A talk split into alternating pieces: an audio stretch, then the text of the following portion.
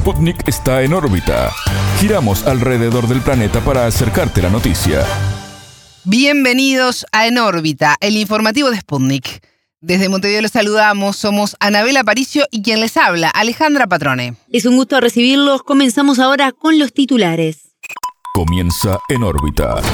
Una selección de noticias para que sepas lo que realmente importa. Titulares. Dos potencias.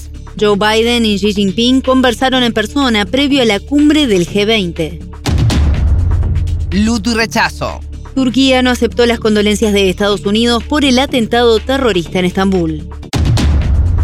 Preocupación. En El Salvador, el desplome del valor del Bitcoin encendió las alarmas.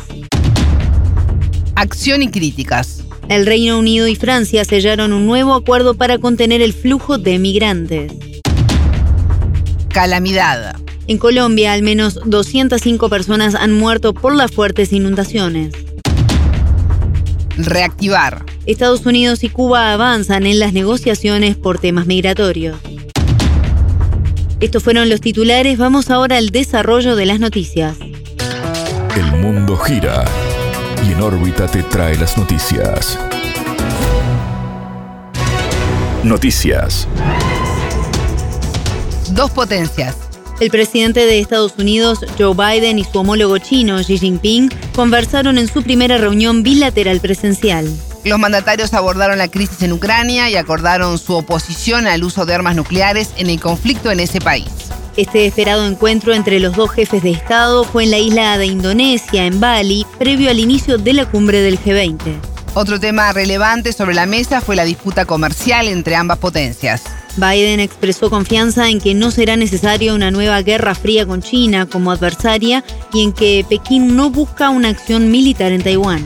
Xi Jinping llamó a trabajar con todos los países para alcanzar una mayor esperanza de paz y una mayor confianza en la estabilidad global para el desarrollo. El mundo espera que China y Estados Unidos regulen adecuadamente sus relaciones, aseveró el líder asiático. En órbita entrevistó a Javier Badel, profesor de Relaciones Internacionales de la PUC Minas, Brasil, e investigador visitante de la Universidad de Aveiro, Portugal.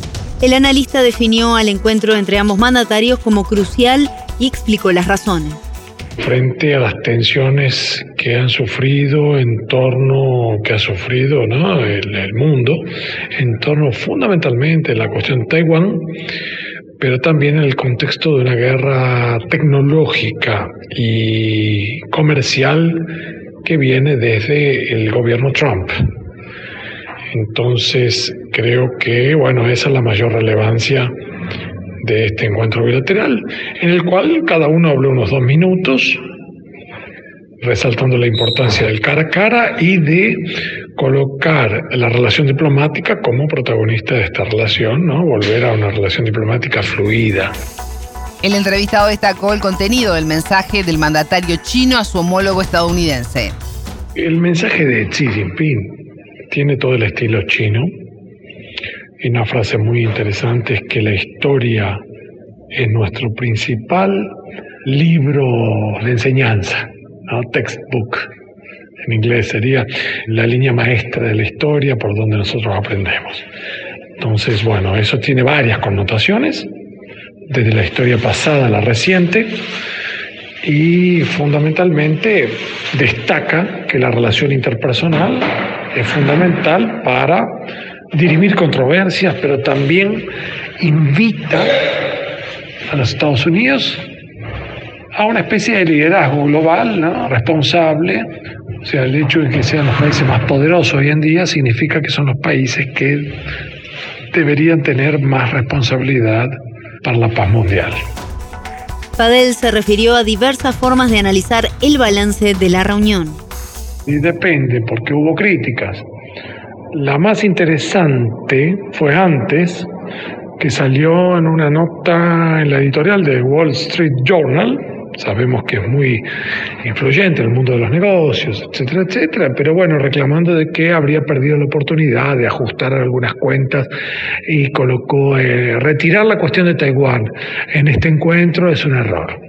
Básicamente lo estoy resumiendo, pero bueno, yo pienso que en resumidas cuentas eso tiene una lectura muy política dentro de los Estados Unidos, ¿no?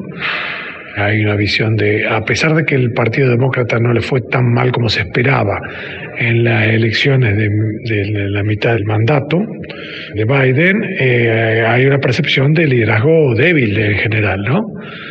Entonces, bueno, en, ese contexto sea este importante acercamiento bilateral. Escuchábamos a Javier Badel, profesor de Relaciones Internacionales de la PUC Minas, Brasil e investigador visitante de la Universidad de Aveiro, Portugal. Luto y rechazo.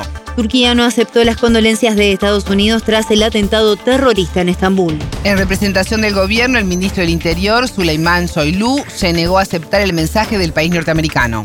Sabemos dónde se coordinó el ataque. Si no hubiéramos capturado al atacante, habría huido a Grecia, destacó el funcionario. La falta de sinceridad de los llamados aliados es evidente, dado que financian a los terroristas y los esconden en sus países, agregó el ministro. Toilú ya había criticado la posición de Washington sobre el atentado, pero no había expresado razones sobre el descontento de Ankara. El domingo 13 de noviembre, la explosión de una bomba en el centro de Estambul dejó seis muertos y más de 80 heridos. La Casa Blanca lamentó el ataque y comunicó que su país luchaba hombro con hombro con Turquía contra el terrorismo, según indicaron en un comunicado.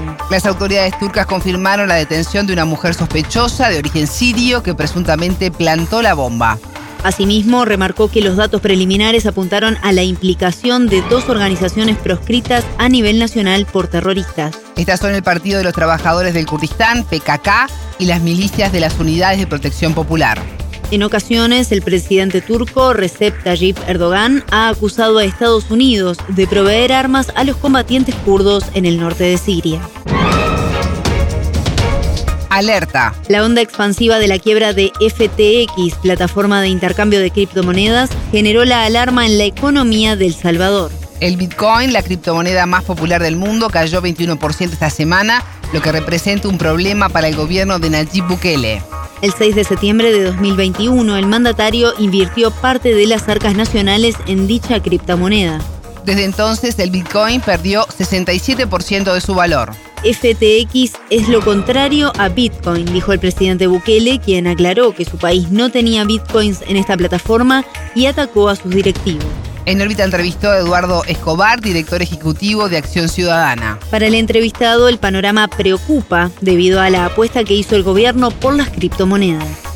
La caída del Bitcoin tiene un impacto en primer lugar económico para el país, porque el gobierno ha invertido importante cantidad de recursos en este tema. Se ha comprado Bitcoin por varios millones de dólares, se aprobó un fideicomiso Bitcoin, a partir del cual se le dieron 30 dólares en Bitcoin a la población. Entonces ahí hay otra cantidad importante de dinero. Se invirtió en archivo wallet y también en cajeros. Entonces hay un impacto económico para el país por esta caída del Bitcoin.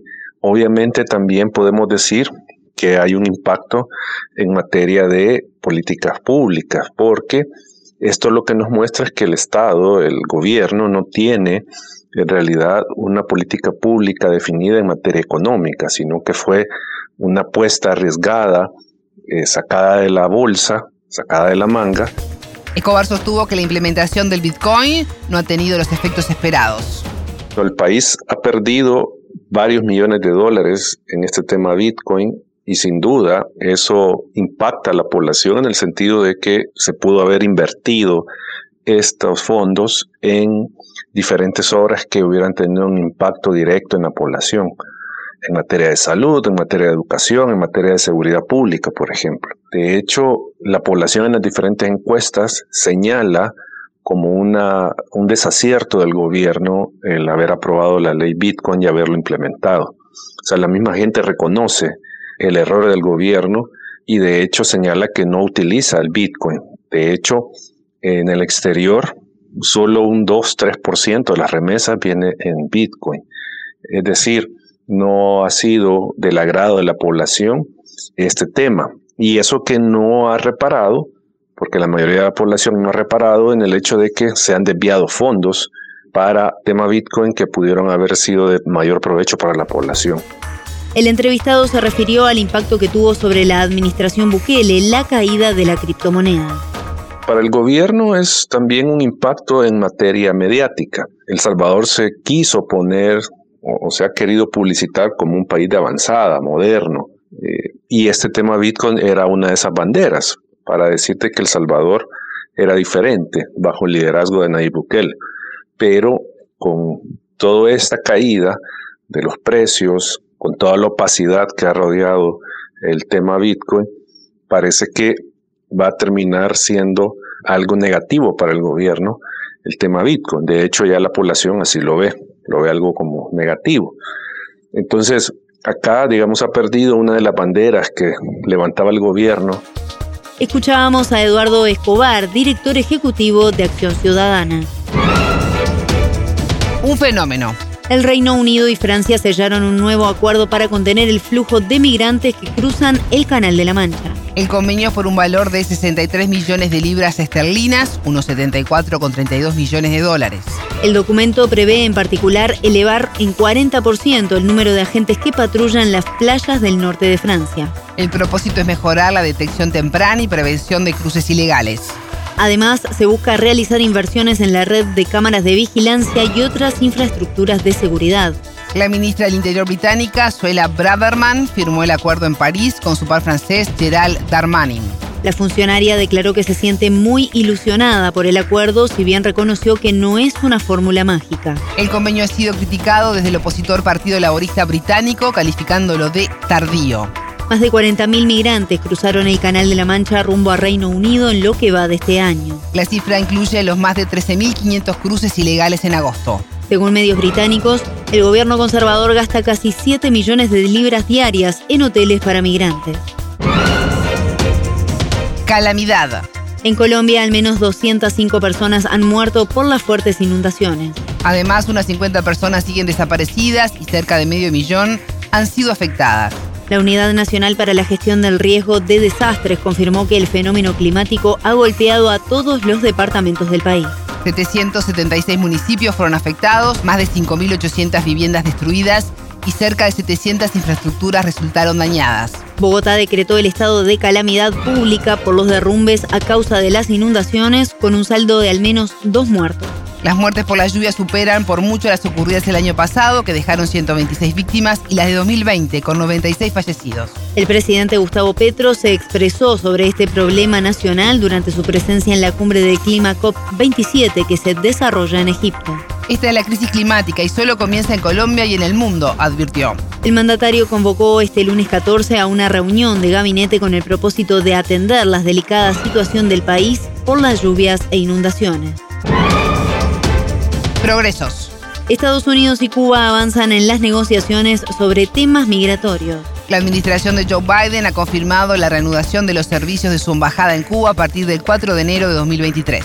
La agenda del mandatario demócrata respecto de la isla continúa con algunos ajustes mínimos, la política de su antecesor, el republicano Donald Trump. Desde septiembre de 2017, la sede diplomática de Washington ya cumplía funciones limitadas. Sobre la relación consular entre las naciones, Sputnik dialogó con Hassan Pérez Casabona, historiador y docente de la Universidad de La Habana. El hecho de que la embajada en Cuba de septiembre de 2017 prácticamente no funcionara, a partir de que se esgrimió toda esa saga de ciencia ficción, un pretexto difícil de entender incluso para los más de una mente con mayor capacidad para la fantasía y que la comunidad científica desmontó con todo rigor de los incidentes acústicos, de los ataques sónicos, eso acarrió enormes dificultades para la familia cubana, porque hubo que hacer los trámites consulares para las cuestiones migratorias en Guyana, en otras capitales, lo cual sin lugar a dudas venía a ser otro obstáculo en aras de un acercamiento ordenado en todo lo que Cuba siempre ha defendido, una migración de carácter ordenada, donde se estimulen cuestiones de seguridad y no todo lo contrario, porque Cuba constantemente ha denunciado que, por ejemplo, la ley de ajuste cubano, las políticas de esa naturaleza lo que alientan es la migración irregular, desordenada, el tráfico de personas, y eso cuesta vida. El entrevistado también se refirió a la ley de ajuste cubano promulgada el 2 de noviembre de 1966. Esta permite a los ciudadanos de la isla presentes físicamente en Estados Unidos durante al menos un año solicitar la residencia permanente.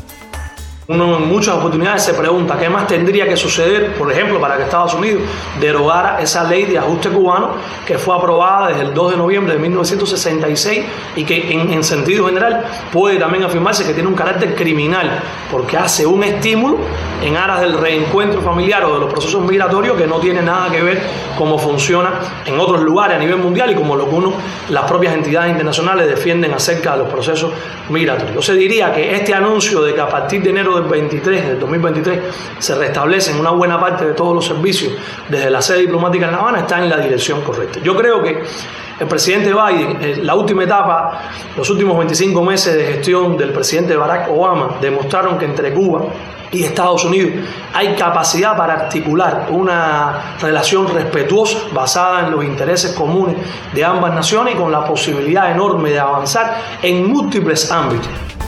Desde principios del próximo año, la Embajada de Estados Unidos retomará el procedimiento completo de visas de inmigrantes. Esto significará un aumento de las personas beneficiadas, pues en los últimos cinco años solo se tramitaron alrededor de 4.000 visas. En los últimos años, Washington no ha cumplido cabalmente con los acuerdos migratorios establecidos en 1994 y 1995. En estos asumía el compromiso de otorgar un mínimo de 20.000 visas anuales y establecer conversaciones para comprobar el cumplimiento de estos convenios. Cuba es un país que siempre ha respetado al pueblo de los Estados Unidos, incluso ha reconocido sus enormes aportes, su contribución en disímiles ámbitos. Y sé también que la inmensa mayoría del pueblo estadounidense siente respeto por el pueblo cubano. Aquí en La Habana ni en ninguna otra ciudad de nuestro país jamás se ha quemado una bandera estadounidense cuando se recibía el flujo de los visitantes norteamericanos que no pueden venir aquí en condiciones normales de turismo. Sabemos de las 12 categorías que aprobó el presidente Obama y es uno de los pocos lugares donde ciudadano estadounidense no puede libremente hacer turismo. Siempre hay una pregunta que viene a la mente de cualquier especialista, pero también de un ciudadano común. ¿Cuántos ciudadanos estadounidenses vendrían en condiciones de turista a Cuba si, si no hubiera limitaciones que lo impidiesen? por la bondad de nuestra naturaleza, pero también por el calor humano, por la seguridad en nuestras calles. Constantemente cuando tenemos programas de intercambio, ahora muy limitados, con estudiantes estadounidenses que se pasan en ocasiones hasta un semestre Escuchábamos a Hassan Pérez Casabona, historiador y docente de la Universidad de La Habana. Hasta aquí en órbita. Pueden escucharnos a las 18 horas de México, 21 de Montevideo y a las 0 GMT por sputniknews.lat. En órbita.